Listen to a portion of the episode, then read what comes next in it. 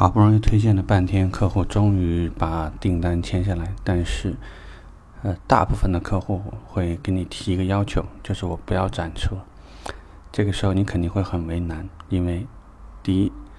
这个价格本来就是为了清掉展厅的这台漫流车来的，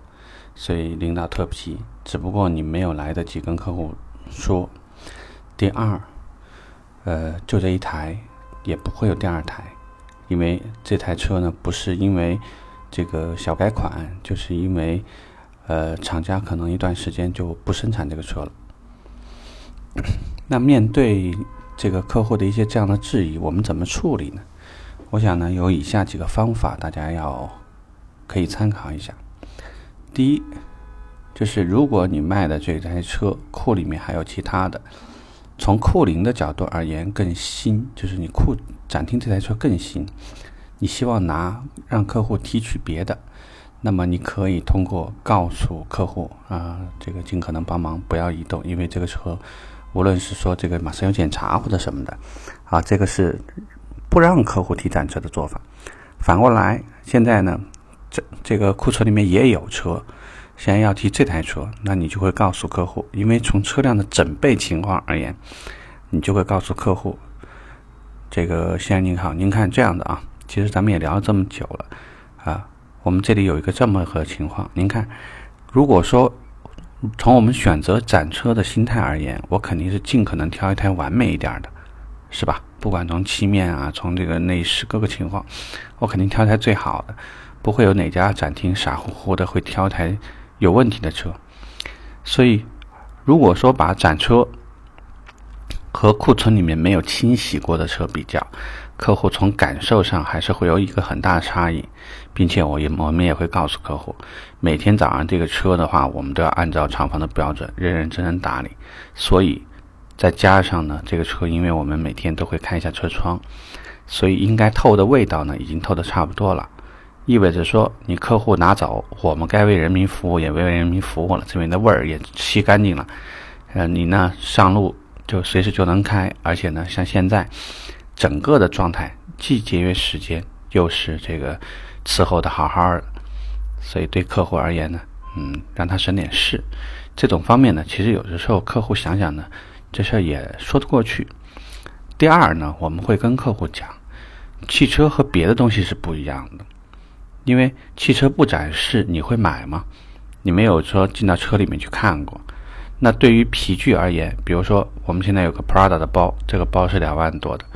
是不是他给展示了这包就不卖了呢？那不可能。每一台车，我们也会很明确的跟客户说，每一台车都是会被销售掉的。所以我们会给客户的这个交付条件，就是符合厂家的交付条件。如果说你对这个车有任何质疑，这样，如果说我们这台车上面有问题，而且我不能帮你解决，或者我们的解决方案你不满意，我就另外给你换一台。但是如果没有的话，那不是这个库里的车都是有订单的，就是因为其他的车辆呢已经这个出库了，只是客户因为抵押手续没办呀，或者说是因为没时间来上牌呀，或者客户正在等暂住证啊等等等等原因，那么客户目前。这其他的车都是绑定的车架号的，我目前只有这台车可以给你销售，所以在在这里的话，我们有三个给客户刚刚讲到的三个给客户的理由，一个客户的理由就是展车往往是最棒的车，就是从车况各个方面来讲是最棒的车。第二呢，就是我们已经把车内的很多的异味全部都处理掉了，所以导致呢，这个你取这个车的时候呢，其实很方便，不会有什么任何问题。第三，大部分的时候你会给到客户一个概念，就是我们能销售的车辆目前是按照订单走的，所以就是这台车呢是目前我可能唯一能够给你的车。这里头包呃从态度而言，呃如果你觉得这台车我已经确实是给了客户特别好的价格，并且之前其实是有一些告知的，只是客户后来呃翻脸或者说突然改变意愿。这里我们可能就会明确的跟客户说，这个有一些品牌，如果客户对于汽车的行业不太了解，甚至有些人会告诉客户说批次不同，价格政策不同，所以价格略微会有点不一样。如果您要后面这个批次的，那 OK，我可能那个价格因为不一样，我们可能在网上调两千块钱。啊，汽车毕竟不像做面包，不是你想要一台我做一台，它都有批次嘛。可能我这一批的厂方政策不同，或者是厂方有贴息或者没贴息。呃，有一些话题客户也许接受，那有一些呢就不太容易接受。刚刚我说的这三种呢，是平常使用几率可能会比较大一些的，